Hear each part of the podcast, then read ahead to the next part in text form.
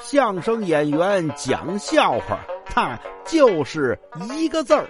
你说说，逗你玩儿。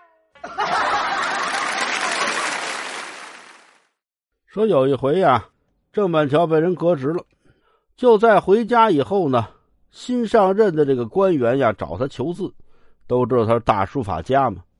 郑板桥一打听，这位呀实不怎么样，捐班出身，有钱有权有势，可就是没学问，而且呢，好话说尽，坏事做绝。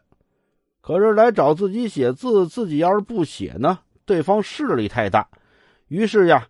想了个辙，写了首诗。这诗怎么写的呢？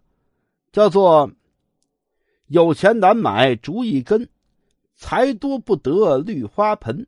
缺枝少叶没多损，得少修要充斯文。”给这位送去了。这位一看表好了，嘿，郑板桥给我写的诗，你看看这多好啊！一字我不认识，找师爷给念吧。师爷一看，看完这四句诗呀，那什么，你这这念是行，念完了您可别打我，怎么干嘛打你啊？你念，啪啪啪一念完，这不不错吗？这诗我能打你吗？是这么念是不错，您要把这四首诗头一个字搁一块可就不好听了。怎么不好听呢？